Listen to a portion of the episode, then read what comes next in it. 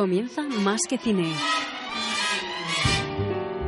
Come fly with me, let's fly, let's fly away.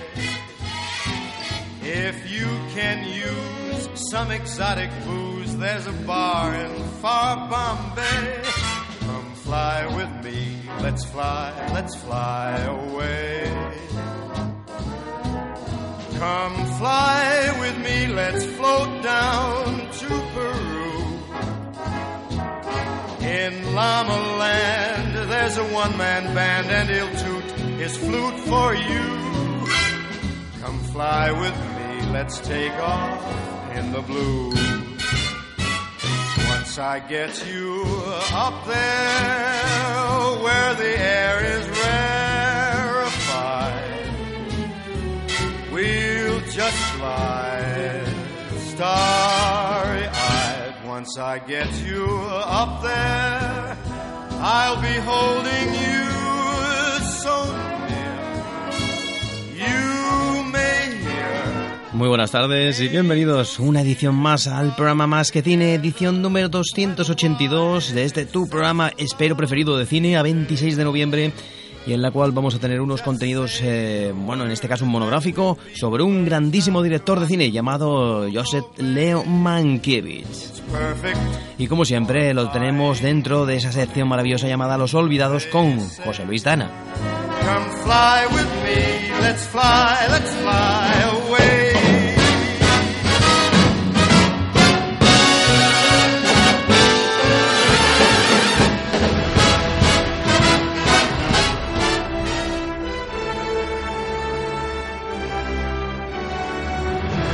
El cine con Javier Pérez Dico.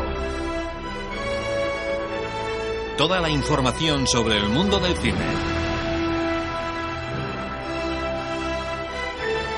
Con un amplio abanico de colaboradores.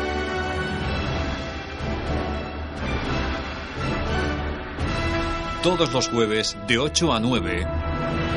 Aquí en Radio Nova. Y efectivamente vamos a abordar hoy a un eh, director de los más famosos de la historia del cine. Estamos hablando de Joseph Leo Mankiewicz, un director realmente emblemático de esa época, de los eh, a partir de los de los 40 hacia adelante.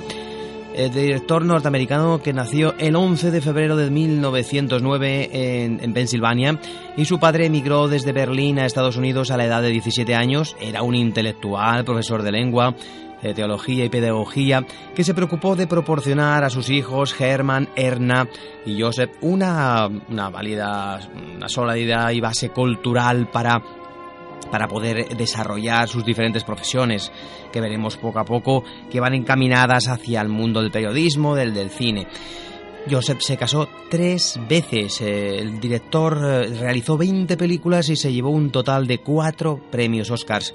Se le considera un director pues independiente, aunque estando dentro del sistema realizó películas que eh, que incluso pues tuvieron que ser un poco más eh, mm, bueno más fáciles para el público en general pero siempre hacía lo que quería y con sus historias llegaba siempre a un punto más mm, eh, complejo de la cuenta. Su detalle por relatar las debilidades morales del ser humano y el reflejo de las costumbres de una época son su fuerte, por encima de la utilización de la técnica e incluso los efectos especiales. El público que le gusta nuevamente a este director es culto, le gusta el arte, la música, la literatura, pero consigue que sus películas sean un éxito de taquilla, prácticamente todas menos un par de ellas.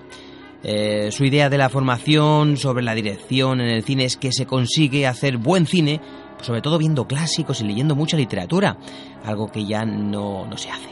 Nunca aceptó ser jurado de los festivales, era algo que no le gustaba, pero sí que participó en alguno de aquellos en la cual no se daba ningún tipo de premios y en charlas, sobre todo, le encantaba ofrecer charlas.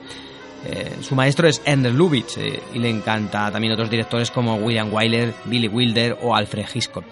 Eh, hemos repasado más o menos para introducir a este señor quién es realmente, porque es el director de películas tan emblemáticas como Eva al desnudo, como Carta tres esposas, Cleopatra, Julio César. Pero ahora sí que vamos a pasar eh, con José Luis Dana, que nos va a detallar y describir muchas más cosas sobre este director.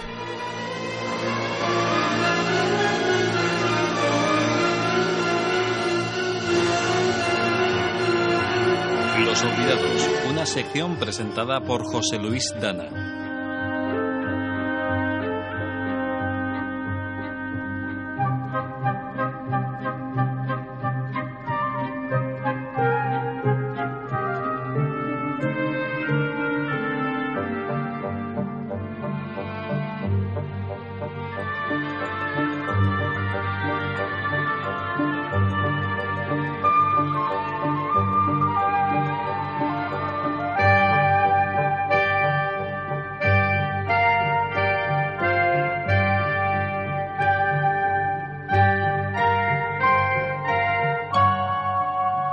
Ahora sí que vamos a saludar a José Luis Dana. Muy buenas tardes, José Luis.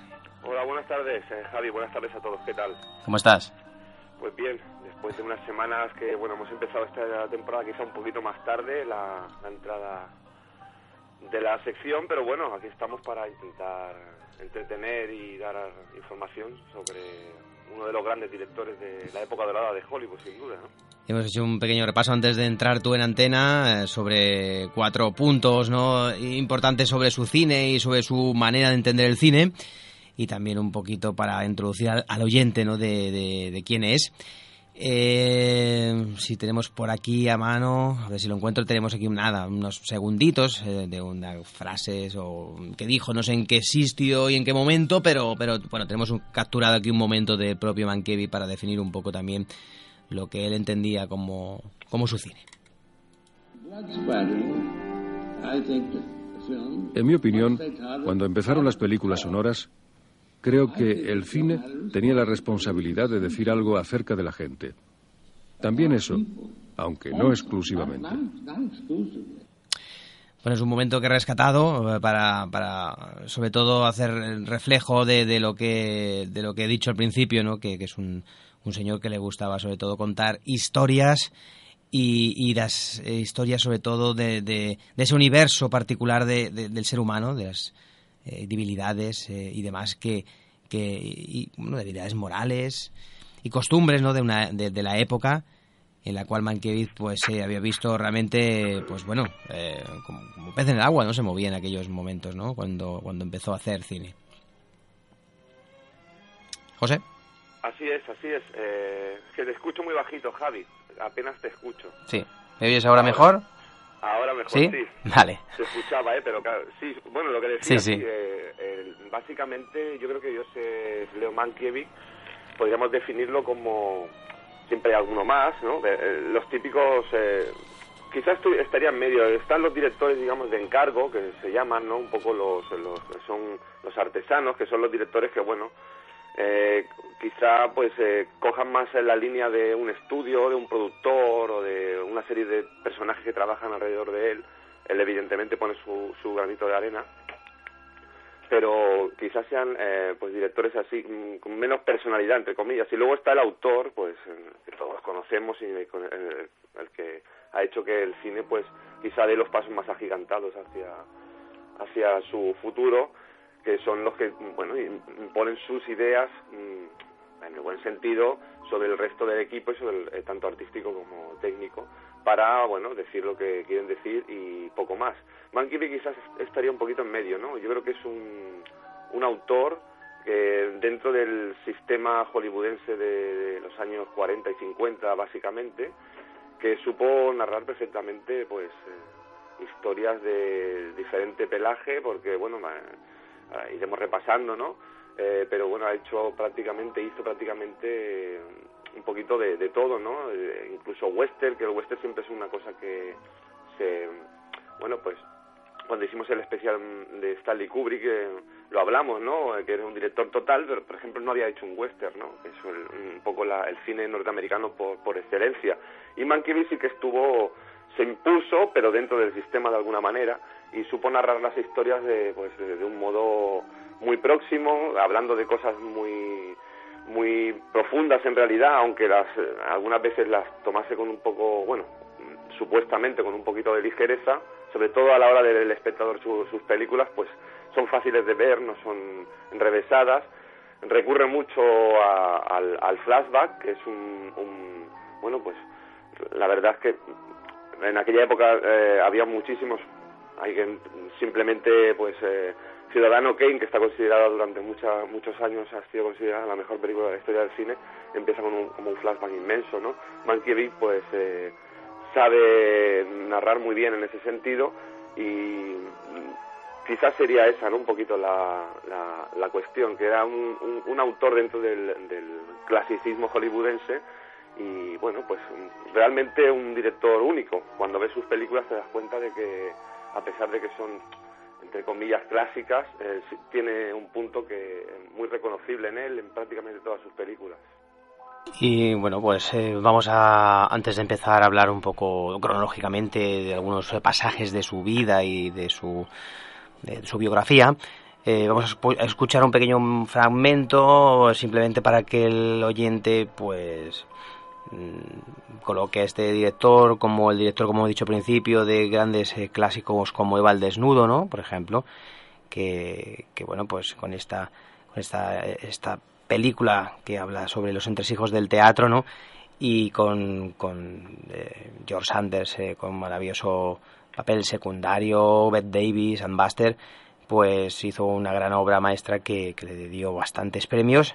Eh, vamos a escuchar un pequeño fragmento y ya pues eh, seguiremos hablando del director. Tienes talento, fama, dinero. Miles de personas esperan noche tras noche para verte aunque haga frío o llueva. Cazadores de autógrafos, no son personas. Son animalillos que acuden en tropel como los coyotes. Son tu público, tus admiradores. ¿Qué van a admirar esos? Son delincuentes juveniles, retrasados mentales. No son público de nadie. Nunca vieron una comedia. Ni siquiera han traspasado las puertas de un local. Es un pequeño fragmento muy cortito de una de sus grandes eh, películas de, la historia del cine que eh, pasaremos eh, en los cines de otro programa pues a, repasar con más detalle pero que es un clásico y que realmente deja huella a todo aquel que quiere iniciarse con este director. Con un director que, bueno, tiene una, una vida también interesante, ¿no? Porque, mm, bueno, no era precisamente en un principio mm, su intención, ¿no? Dedicarse a esto del cine, ya que con, con 19 años, eh, pues, bueno, comenzó la carrera de medicina, ¿no?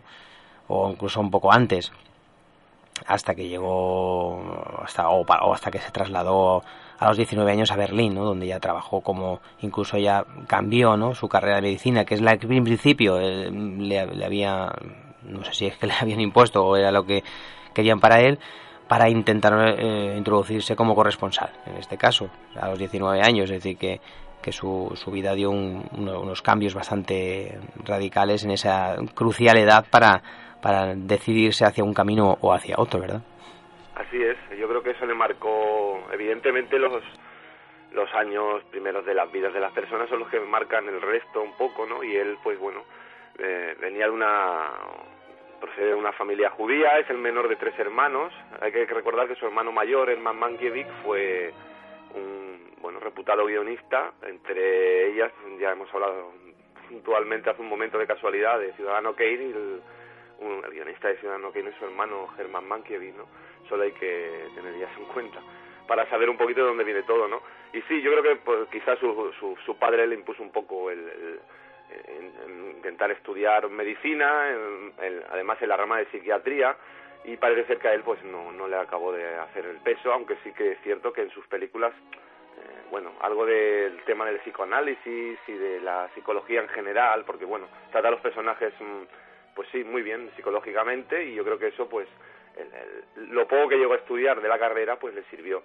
Se fue, como bien dices, a, Berlín, Alemania y allí pues bueno empezó a, aficionarse primero al teatro y luego algo más tarde al cine y vio que era un poco su pasión y quizás su futuro y empezó a trabajar, eh, sus primeros trabajos eh, fueron como corresponsal en, el Chicago Tribune, un periódico norteamericano, y luego, puramente ya hablando del cine, pues podría decir que su primer trabajo fue el traductor de los títulos, de los intertítulos que hay en las películas mudas, pues eh, los traducía del alemán al, al, inglés para su exhibición en, en, Estados Unidos. Fue en el año 29, ¿no? Cuando ya su hermano, Germán, le, ah, le, llama, ¿no? Para, para ir a Estados Unidos y es cuando vuelve y en este caso es cuando reinicia, ¿no? Como es esto, esa etapa, ¿no?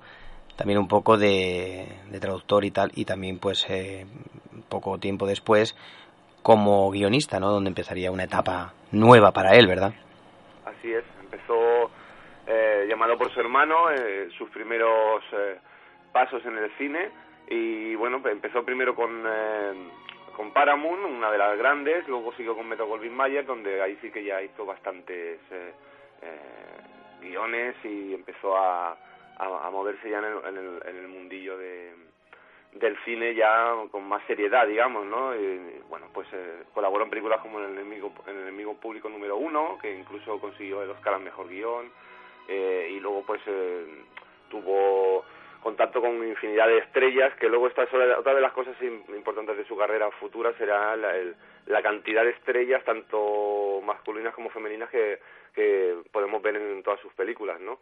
A partir de ahí ya, pues bueno, eh, mm, Luis Mayer, que era el, bueno, el capo un poquito de la Metro Goldwyn Mayer, eh, le daba, le daba mm, mucho trabajo como guionista, como, bueno, empezó a, incluso a producir películas, pero realmente Mankiewicz lo que quería era dirigir, y quería dirigir y a pesar de que hizo unos trabajos eh, impresionantes, eh, como productor, por ejemplo, en Furia de Frisland o Historias de Filadelfia de Cukor, que son dos películas, bueno, pues bastante importantes en la historia del cine norteamericano, él necesitaba algo más. Y así fue cuando eh, decidió dejar la Metro y se fue a, la 20th Century Fox, donde ya ahí sí que mm, empezó a, a realizar un poco el sueño que él tenía que era de dirigir lo que escribía e incluso pues poder producirlo y a partir de ahí empezó su carrera con, como el director que a día de hoy pues eh, podemos empezar a, a, conocer y a disfrutar a los 37 años exactamente pues fue cuando empezó esa etapa no eh, de dirección que le llevó pues hasta los hasta los años hasta el 63 no 63 años de edad que fue cuando murió bueno, no sé si moriría, moriría al igual un poquito más tarde, ¿no? Porque claro, realizó la su última, sí, realizó la huella, ¿no? Eh, en el setenta y pico y él no sé si murió. ¿no? Sea que luego ya hay, incluso entrevistas muy interesantes, repasando un poquito la biografía y la, historia de su vida y dan libros y que bueno pues realmente estaba muy decepcionado con el cine, él, él venía a decir, eso le pasó a muchos, John Ford entre otros también, eh, cuando hicieron su última película, luego pues, los periodistas sobre todo le decían por qué no sigue, por qué no hace, porque y bueno, eh, no, no lo veían claro, el sistema de producción había cambiado muchísimo. Que claro, estamos hablando de un señor que vivió prácticamente su primera película del año 1944, el, el castillo de Dragonwick, y la última, eh, como has dicho, es La huella en el 72, si no recuerdo mal. Eh, claro, es que si te repasas esa historia del cine, sobre todo en Norteamérica, con todos sus altibajos, en la época más que dorada, ¿no? A partir del 72, evidentemente, sí que hay grandes películas, pero casi todas, si nos ponemos a pensar, o vinieron mucho después ya, porque tema ciencia ficción, lo que pudo hacer Steven Spielberg, o las inclusiones de Ridley Scott, de Stanley Kubrick en la ciencia ficción, en otro tipo de cine, pero que el cine de el melodrama, el, la comedia, todo, todo el cine clásico de Hollywood en los años 70 hacia adelante, pues ha habido cuatro ejemplos marcados, ¿no? Por lo tanto, no le interesaba ya la carrera y sí que es cierto que, bueno, los años que estuvo, pues, eh, están trufados de verdaderas obras maestras. Es un director muy, muy notable. O sea, no, no tiene prácticamente ninguna película que sea realmente mm, floja, ¿no? Todas tienen como mínimo, pues... Eh, un 6-7, ¿no? Y eso es muy difícil en la historia del cine. Un director que era antes también, de, de, por supuesto, de la literatura, del teatro, ¿verdad? y que nuevamente pues en, sus películas abordaba pues muchas veces personajes eh, a veces incluso literarios eh, eh, sabía perfectamente pues adaptar las, las imágenes lógicamente el medio del cine con, con esos maravillosos guiones ¿no? de que él mismo pues en muchas ocasiones era era eh, el guionista de sus propias obras y adaptó pues obras de, de Shakespeare, de Tennessee Williams, de Ben Jonson, de Anthony Schaffer, eh, de Graham Greene. Eh, bueno, él ha hecho realmente, no sé si lo hemos dicho al principio, pero bueno, era un hombre que tampoco era muy dado a, a, pues, a dar demasiado, demasiadas entrevistas, no, no estaba dentro del sistema, pero, pero, pero vivía el cine un poco de forma más apartada, ¿no? Aunque siempre le gustaba mucho, pues, eh, acudir a aquellos eventos en la cual se hacían charlas y, se hablaba sobre el cine, ¿no? Porque era un amante, un amante del cine. Y a él le gustaba comunicar y, mostrar en pantalla, pues, pues todas aquellas ideas y sensaciones eh, que, bueno, que, muchas veces eh, había visto o había leído, ¿no? Tanto en el teatro como en, como en la literatura. Y, esa combinación de, esas dos cosas hace que, sus películas, cuando las ves, sus diálogos, tengan realmente mucha riqueza y, tengas que no solo verlo, sino, sino escucharlo, ¿no? Eh, para, para poder empaparte un poco de, de, sus películas, ¿verdad? Así es, yo creo que el gran la gran valía entre otras tantas porque bueno yo creo que era bastante bueno en líneas generales pero yo creo que realmente mm, su trabajo más destacado es, es el de guionista en su carrera por eso precisamente sus películas han trascendido y a día de hoy técnicamente alguna pues realmente no tiene ninguna cosa que esté muy muy desfasada, de, repasando un poco su filmografía. Pero sí que es cierto que puede haber gente que vea alguna película de él y diga, pues, no sé, ¿no? La vea un poco, entre comillas, antigua, bueno, ya sabemos cómo piensa hoy un poco la gente, ¿no? Pero lo que nadie, nadie, nadie nunca le podrá reprochar a Mankiewicz es que los guiones son insuperables, o sea, tú puedes, el pequeño fragmento que hemos escuchado de Valdesnudo es nada, es una gota en el océano eh, es continuo, o sea, es que siempre hay dobles sentidos, eh, intencionalidad en, las, eh, en los diálogos, en las frases, en los enfrentamientos entre personas, y eso hace que la película vaya funcionando, vaya yendo siempre van hacia adelante, a pesar de que utiliza el flashback, como he dicho, como recurso en sus películas en infinidad de, en infinidad de ocasiones, con, el, con los diálogos sobre todo, con las voces en off, que también utiliza bastante, hace que avancen las, las historias de una manera brutal. Y, cuando te das cuenta estás sumergido en la película y bueno, pues te atrapa, ¿no? Son películas que normalmente los primeros 20, 30 minutos te pone un poco en solfa, te dice, bueno, aquí estamos, estos son los personajes, estas son las situaciones, y a partir de ahí empieza a desarrollar, sobre todo, ya digo, con diálogos y alguna voz en off, las historias y, bueno, pues realmente son mm, muy dinámicas y, acabas eh, sumergido en, ellas, ¿no? Creo que Valdesnudo es el punto de inflexión en su carrera al que le da y hoy precisamente si nos da tiempo pues vamos a intentar repasar un poquito pues eh, precisamente hasta eh, justo antes de Valdesnudo a ver si hasta dónde lleguemos no pues un poquito su, su, su carrera y hablar bueno pues, como siempre hacemos un, poco de cada una de sus películas para que la gente tenga una pequeña referencia si quiere animarse a verlas que cosa que realmente les convido a hacerlo porque es un director excepcional. Un director que no le, bueno, porque le gustaba sobre todo rodar en blanco y negro, rodó pocas películas en color y, le gustaba perfectamente eh, retratar y, eh, los personajes femeninos eh, que sean, bueno, pues esos personajes carismáticos y fuertes que, que llevó al cine en sus diferentes películas y con, y con Eva el desnudo precisamente que hemos escuchado, pues pues hay personajes ahí fuertes, femeninos, muy importantes para dar ya, si quieres, paso y hacer un pequeño parón. Nada, unos segundos, escuchamos otro fragmento de esa gran obra maestra de Valdesnudo y ya empezaremos con sus películas. Fama, dinero. Miles de personas esperan noche tras noche para verte aunque haga frío o llueva. Cazadores de autógrafos, no son personas.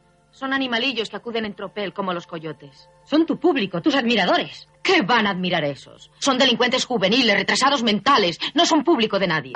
Nunca vieron una, comedia. Ni siquiera las Eso tenemos en común.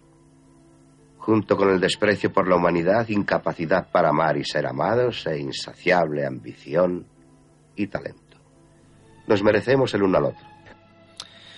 Pues vamos a empezar, eh, después de este fragmento, a hablar de poco a poco de sus películas. Eh, como tú has dicho, José, pues sobre los 36, 37 años, ¿no? Empezó a dirigir y su primera gran película eh, fue la del año 46, puede ser, ¿no? La del castillo. Sí, sí, de 1946. De Dragon Witch. Eh, vamos a ver, tenemos por aquí un, pequeño fragmento también muy cortito, muy cortito y, y empezamos con ella. Nicolás, ¿qué haces aquí arriba? ¿Qué, qué hago?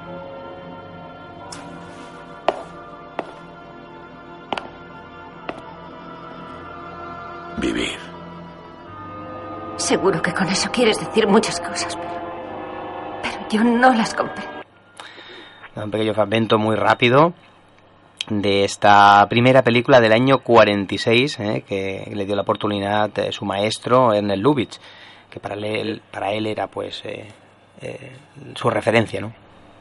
Sí, Ernest Lubitsch, como ya hicimos, me acuerdo cuando hicimos el especial de Billy Wilder y hablamos también de Ernest Lubitsch, creo que algún día tendríamos que hacer un especial de Ernest Lubitsch porque se lo merece y es una referencia básica en, el, sobre todo en la comedia y en el cine también dramático de, clásico de Hollywood.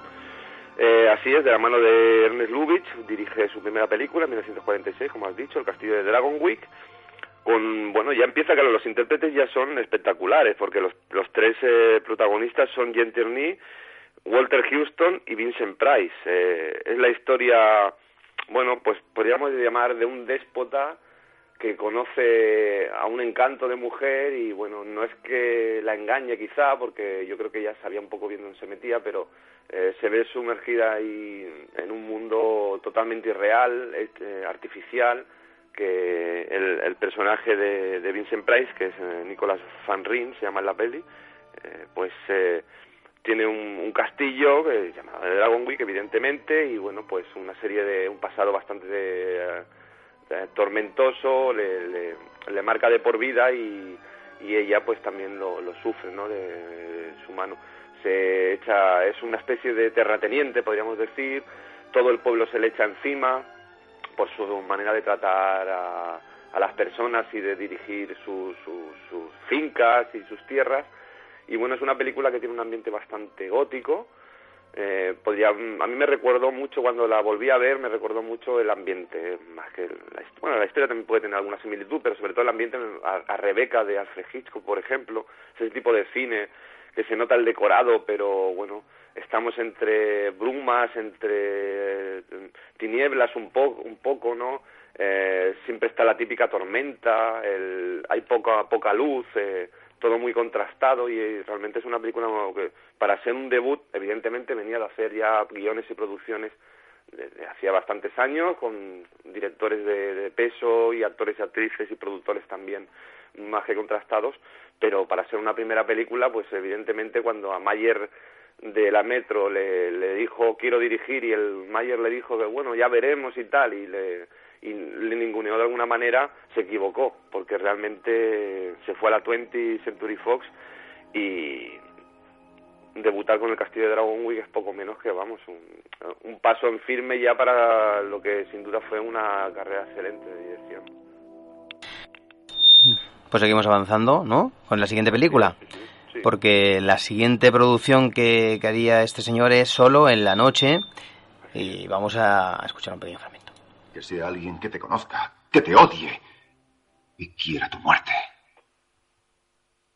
Anoche encontré otra carta. Era de Larry Cravat. Decía que era mi amigo. Al fin tenía un amigo. Así que empecé a buscarle. Eso ha sido esta mañana y desde entonces me persiguen. No lo entiendo. Resulta peligroso buscar a ese hombre. No hay elección, es la única que tengo. Parece mi único amigo y esta es la única ciudad que conozco. Aunque podría irme a otra ciudad. O sea, huir y esconderse. ¿Por qué no? Sí. ¿Por qué no? Así al menos podré estar solo algún tiempo. Podré construirme un pasado. No quiero seguir viviendo esta pesadilla. ¿Por qué nos puedes decir, José, de Solo en la Noche?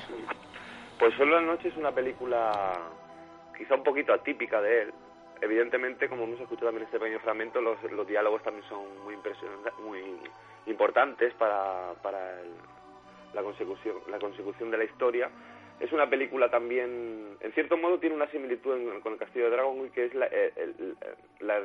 lo hermético ¿no? de, de la puesta en escena en la primera era prácticamente el castillo y, lo que pasaba dentro de sus muros y un poquito alrededor y aquí pues es una pequeña ciudad costera y estamos en los muelles, en pisos mm, y casas de los personajes que son más bien sórdidas y bueno, todo, todo está como muy, muy... Yo diría que la palabra es hermética, ¿no? Es una película bastante hermética.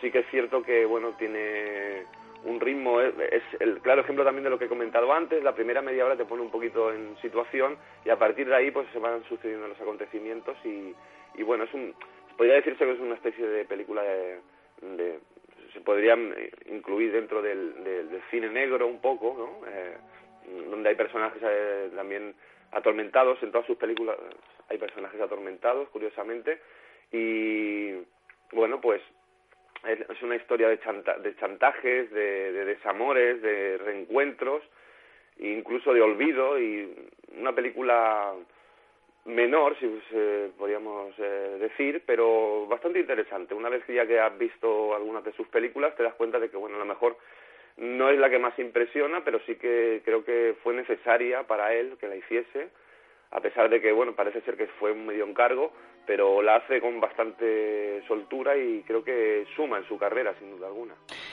Y al año siguiente realiza El Mundo de, George Apley. ¿Qué, ¿Qué, nos puedes comentar de ella? Pues mira, El Mundo de George Apley eh, es una de las películas que cuando la, la vi mm, me gustó, me impresionó, porque realmente después del Castillo de Dragon y Sol en la Noche son películas más bien dramáticas. En El Mundo de George Apley pues ya entra un poquito... Eh, quizá la época del principios del siglo, finales del XIX, ¿no? principios del siglo XX, eh, en Boston, mm, en una ciudad, los personajes un poco más dicharacheros, los, los diálogos tienen más ritmo y la historia en sí pues también es eh, como un poquito más... Eh, me recordó un poquito a lo que al cine que podía hacer también su, su compañero Frank Capra, ¿no? Que, bueno, es una película mm, que tiene, no sé, divertida, ¿no? En, cierto sentido, el personaje de George Apley, que lo, interpreta Ronald Colman, que siempre me pareció un actor más o menos normal, pero tiene esos puntitos, ¿no? Que, bueno, te acuerdas de él, ¿no? En cuanto... Eh, es un personaje, un, actor que los personajes los llevan mucho a, a, su, a su terreno y en este caso pues lo hace realmente bien. Y es una película bastante divertida también, quizá no sume tanto en el, en el quehacer de de, como director en su carrera, o como pudo sí hacerlo solo en la noche en cuanto a más que nada en la puesta de, en escena, pero sí que los personajes eh, que se cruzan en, en, un, en, un, mismo plano, que hablan, que se responden, que replican, pues aquí ya empieza quizá a guionizar bastante, o sea, a poner mucho ahínco en el, en el que el guion, en decir que el guion es imprescindible para una historia, ¿no? No es una gran película en cuanto a dirección, porque no tiene ningún nada muy muy destacable, pero sí que los personajes están bastante bien eh, definidos y creo que la historia funciona perfectamente. Una película bastante entretenida y una más de Mankiewicz, sin duda alguna. Vamos. Y seguimos avanzando con la siguiente producción del mismo año 47, El fantasma y la señora Muir, fantástica película, fantasía romántica con Jane Tierney y Res Harrison, basada en un libro eh, de a Dirk y, bueno pues vamos a escuchar un pequeño momento y ya seguimos hablando de esta de esta película. ¿Qué va a ser de nosotros, Daniel? De usted y de mí. Por mí no se preocupe. Lo que me tenía que pasar ya me ha pasado. Pero ¿y yo? ¿Abandonar esta casa? Naturalmente. Siempre consideré una locura alquilarla. Imagínate ahora que no tienes ni un céntimo. No se vaya usted. ¿Quiere que me quede? Sí.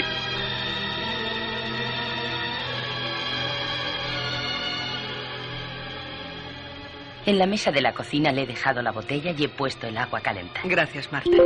Buenas noches. Buenas noches. ¿Dejo la luz encendida? No, con la vela es suficiente. ¿Está usted aquí? Sé muy bien que está usted aquí. ¿Qué le pasa? ¿Le da miedo dejarse ver? ¿Lo único que sabe usted hacer es asustar a las mujeres? Pues a mí no me asusta. Nunca he oído hablar de un fantasma cobarde. Si ha terminado ya de hacer el tonto, le agradecería que no me interrumpiera mientras termino de hervir el agua para mi botella. Encienda la vela. Vamos, enciéndala. ¿Cómo voy a encenderla si sigue apagándome las cerillas? Encienda de una vez esa maldita vela.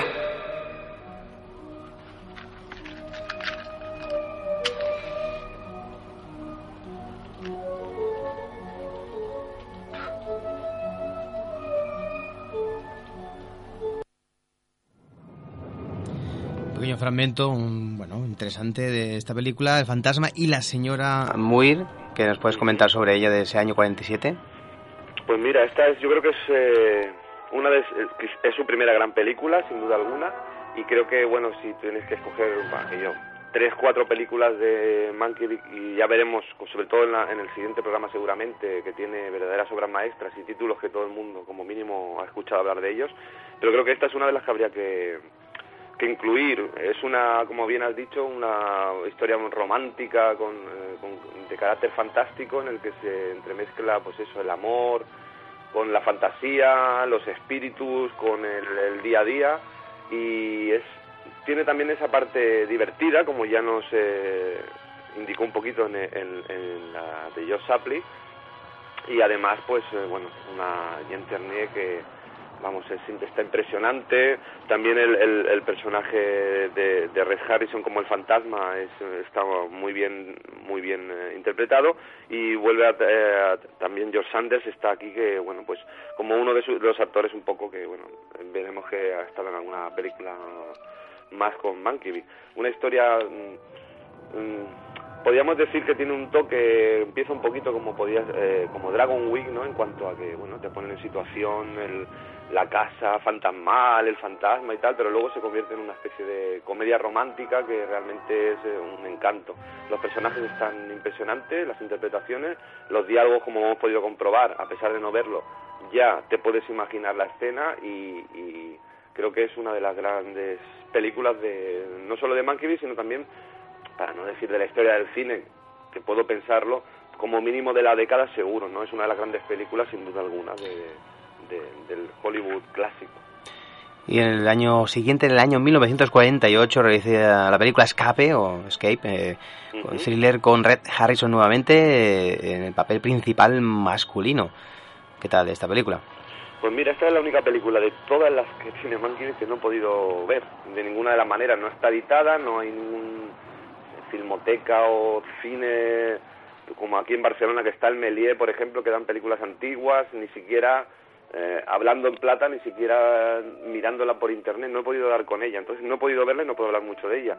Los datos que, bueno, eh, leyendo algún libro, alguna biografía y tal eh, tengo es que, bueno, pues es una película que la, se desplazó a Inglaterra para, para rodarla eh, y un poquito más, es que realmente no, no, no, casi nadie, incluso críticos que han hecho libros sobre la vida de Mankiewicz, eh, la ningunean porque es una película que parece que está muy desaparecida. Eh, sí que es cierto que en una entrevista que pude leer sobre Mankiewicz, o sea, con Mankiewicz, vamos, eh, él mismo ya también la ningunea, dice que es una película más que olvidable, que es una película muy de encargo y que en ningún momento eh, tuvo la intención de realizarla, supongo que es totalmente alimenticia para ganar algo de dinero y poder hacer la siguiente película, que esta sí que es una de las grandes también, ya ahí era otro paso importante, que sería Carta a tres esposas. Antes eh, de esta película hizo también una se llamaba Odio entre hermanos. Correcto. Del año 49, una adaptación de la novela de Jerome eh, Wellman, interpretada por Edward Robinson. Y vamos a escuchar un pequeño fragmento de esta película también y seguiremos hablando.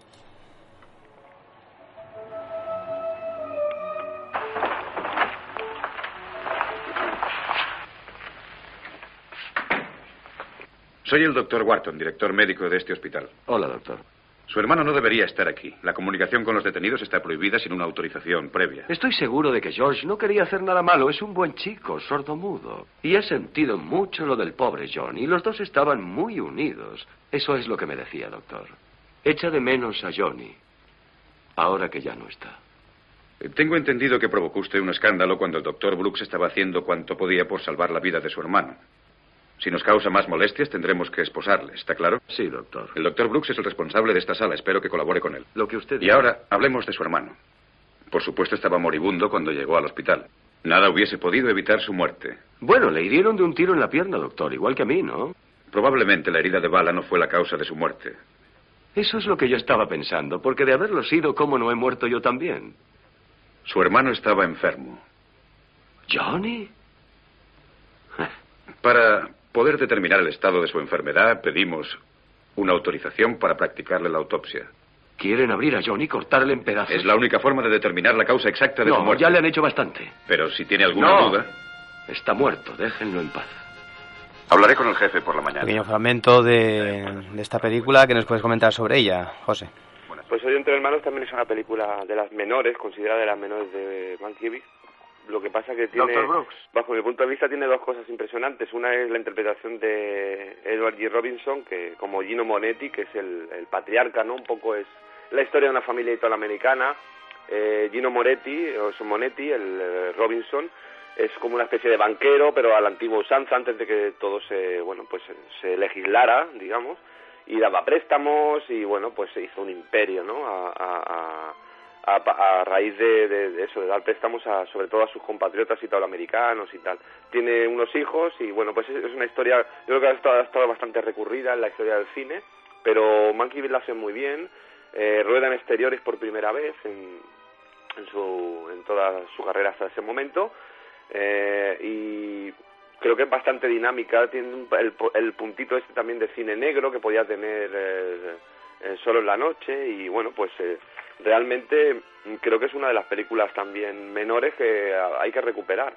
Eh, hay, bueno, es una historia de una autopsia por medio de uno de los hermanos que no quieren que se haga, como hemos podido escuchar en este pequeño fragmento, otro de los hermanos de él, porque, bueno, pues hay, no lo voy a desvelar evidentemente, pero hay, un, algo oculto que no quiere que salga a la luz y el padre pues bueno se ve abocado un poco a, a- a- quizá la- más que le quitan no un poco todo, todo su poder no Eh, acaban eh, pues también eh, dejándolo casi casi sin nada por culpa de sobre todo de sus hijos no Eh, este odio entre hermanos que hay unos hermanos que siguen la filosofía del padre en cuanto a ser un poco entre comillas mafioso y otros que quieren realizar pues sus carreras con, con más pulcritud y en este sentido pues se pelean el, sale salpicada toda la familia es una historia familiar en, en una en una gran ciudad a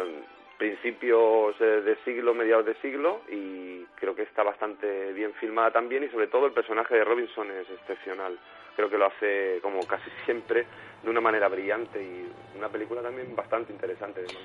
En el año 49 llegaría una de sus grandes películas, Carta a tres esposas, la cual le llevó a ganar varios Oscars, el mejor guion y al mejor director. Vamos a escuchar también un pequeño fragmento y hablamos de esta interesante película que también marcó un, pues un antes y un después para, para, el- para el director. Preocúpese, dice la radio. Si no usa esto aquello, perderá sus dientes. Le producirán cáncer los cigarrillos. Su salud será buena después de los 35. Si no usan nuestros productos, perderá su marido, su trabajo y acabarán muriéndose. Usen nuestros productos y les haremos ricos y famosos. ¿No crees que ya está bien, George? No dejes que esto te afecte, querida. No te sientas malamente. Mal, no malamente. ¿No es así como hay que sentirse? Señora Manley, ¿de veras no le apetece beber nada? ¿Un cóctel o un whisky? Nunca bebo alcohol. Jamás pruebo una sola gota. Oh, ¿y usted, señor Tampoco Manley? bebe. Siempre había creído que ustedes, los que pertenecen al mundo del espectáculo, bebían de vez en cuando. Pues una película, en este caso basada en un relato de John eh, Klepner, eh, en este caso pues eh, con el nombre de Carta a cinco esposas.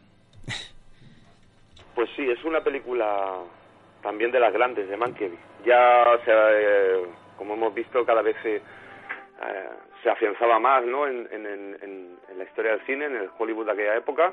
Y Carta a tres esposas es, eh, empieza con un... Bueno, es un remake toda la película, perdón, es un, un flashback prácticamente toda la película y empieza con, bueno, las tres esposas que son las tres eh, actrices principales, que son Jan Crane, Linda Darnell y Ann Sothern, que bueno, se- antes de subir a, a un barquito para pasar el día fuera de, bueno, pues el típico día que te vas de excursión, van a hacer una excursión y reciben una carta diciendo que bueno, eh, uno de los maridos de, de ellas se va con, ha desaparecido y se va con una de las eh, conocidas, amiga también de, de las tres chicas. O sea, quiero decir, el marido de una de ellas se va con una amiga de las tres y bueno, ya suben en el barco y entonces lo que van pensando es eh, que mm, si podía ser el marido de cada una eh, por las circunstancias que fuesen. Entonces eh, son flashbacks que nos llevan a, a contar la historia de cada una de ellas eh, y la relación con, con su marido y, otros personajes. Una, yo creo que esta película, aparte que el guion es eh, brutal, tiene unas frases antológicas y está muy muy bien escrito, está muy bien dirigida también y tiene la, el, recurso del flashback lo utiliza de una manera brillante. Creo que podría ser su primera. También el fantasma de la señora Muir, como hemos dicho antes, lo puede ser, ¿no? Pero esta está quizá un pelín por encima porque ya es, eh, está mejor hecha y el, y el guion es más eh, un poco más más eh, bueno más contundente más y, y, tiene más más chicha y creo que es un, su primera aquí sí que podemos decir su primera obra maestra. Una película excepcional muy con unos personajes como hemos podido comprobar también los personajes masculinos están muy bien interpretados también. Está, aquí podemos ver a, a, un joven Kirk Douglas que ya empezaba también a, afianzarse como uno de los eh, excelentes actores de la historia del cine y creo que es una película también muy Mankiewicz porque el guion y el flashback que son dos de los sus bueno pues de, sus recursos más más utilizados en su carrera en este en esta película funcionan a la perfección. Sobre todo el tema del flashback que es eh, ya digo eh, como el recurso que utiliza para narrar la historia no de una persona sino de tres y que hoy en día pues es una es un, una cosa que hemos podido ver en muchísimas películas, pero entonces no era tan habitual. Hay que ponerse siempre un poquito en situación, ¿no? Y creo que realmente lo hace de una manera excepcional. Con un reparto interesante, como has dicho tú, Paul Douglas, Kirk Douglas, eh, Jeffrey Lane y bueno, las actrices, en este caso Linda Darnell, Anne Sother y Jane Grey en una película sobre todo pues en la cual las mujeres eh, las protagonistas son eh, en este caso son mujeres bastante mm, bueno como siempre el retrata bastante fuertes y que, y que precisamente ahí está. Habla mucho sobre sobre el tema este de las relaciones de los celos de las envidias y con, con un guion realmente, eh, pues bueno, fuera, bueno, de toda duda. De los mejorcitos, ¿eh? Sí, sí. El guion sobre todo es muy bueno. está eh, muy bien. Una, una gran película de esas que, que, cuando se ha visto por la televisión, en su momento, pues yo era una de las que había visto, de las primeras, junto al fantasma de la señora Moore. Son de esas películas que te, que te, que te marcan, ¿no? y vamos a avanzar con la siguiente producción, Un rayo de luz, es la siguiente película del director. Soy el doctor Wharton, director médico de este hospital. Hola, doctor. Su hermano no debería estar aquí. La comunicación con los detenidos está prohibida sin una autorización previa. Estoy seguro de que George no quería hacer nada malo. Es un buen chico, sordomudo. Y he sentido mucho lo del pobre John. Y los dos estaban muy unidos. Eso es lo que me decía, doctor. Echa de menos a Johnny. Ahora que ya no está. Tengo entendido que provocó usted un escándalo cuando el doctor Brooks estaba haciendo cuanto podía por salvar la vida de su hermano. Si nos causa más molestias, tendremos que esposarle, ¿está claro? Sí, doctor. El doctor Brooks es el responsable de esta sala. Espero que colabore con él. Lo que usted diga. Y ahora, hablemos de su hermano. Por supuesto, estaba moribundo cuando llegó al hospital. Nada hubiese podido evitar su muerte. Bueno, le hirieron de un tiro en la pierna, doctor, igual que a mí, ¿no? Probablemente la herida de bala no fue la causa de su muerte. Eso es lo que yo estaba pensando, porque de haberlo sido, ¿cómo no he muerto yo también? Su hermano estaba enfermo. ¿Johnny? Para poder determinar el estado de su enfermedad, pedimos una autorización para practicarle la autopsia. ¿Quieren abrir a Johnny y cortarle en pedazos? Es la única forma de determinar la causa exacta de su muerte. ya le han hecho bastante. Pero si tiene alguna duda... Está muerto, déjenlo en paz.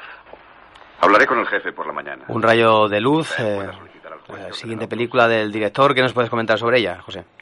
Pues Un rayo de luz es una película... Mm, a ver, tiene mm, dos cosas importantes. Una es eh, fue la primera interpretación, al menos de peso, de Sidney Poitier, eh, el actor negro que luego, bueno, pues hizo una fue uno de los primeros de, su raza que llegó a, hacer cosas importantes en Hollywood. Y, un, y también el, personaje que hemos escuchado eh, interpretado por Richard Widmar, Ray Bidle y bueno pues es una historia de unos gángsters que llegan a un hospital y uno de ellos está herido y, y en este caso Richard Widmark también, aunque de menos consideración, y el doctor que les atiende pues es, Cine Poitier. Evidentemente es un doctor pues de color, es negro y Richard Widmark, el personaje de Richard Widmark es muy racista y no quiere que estamos hablando de una época en que no ahora hay problemas, pero entonces quizá lo sabía más, no estaba tan tan impuesto el tema y bueno pues es una de las primeras películas eh, por lo que me he podido documentar en la historia del cine que hablan más o menos abiertamente del tema de racista de, eh, en los Estados Unidos de América, sobre todo. Mm, quizá no es una de las mejores películas que ha hecho, en las cosas como son, pero sí que tiene estos, eh, podría decirse que tiene su importancia histórica social, ¿no? Por decirlo de alguna manera. Mm, eh, casi toda la película está rodada dentro de lo que vendría a ser el hospital, o sea que son decorados y vuelve un poco a esa a ese hermetismo de las primeras películas como he comentado del Castillo de Dragon Week o de Sol en la noche que son películas que con poco que no, no se expanden mucho y sobre todo eso, el guion eh, que trata el tema del racismo en un momento bastante delicado de la, de la, de la, historia de los Estados Unidos.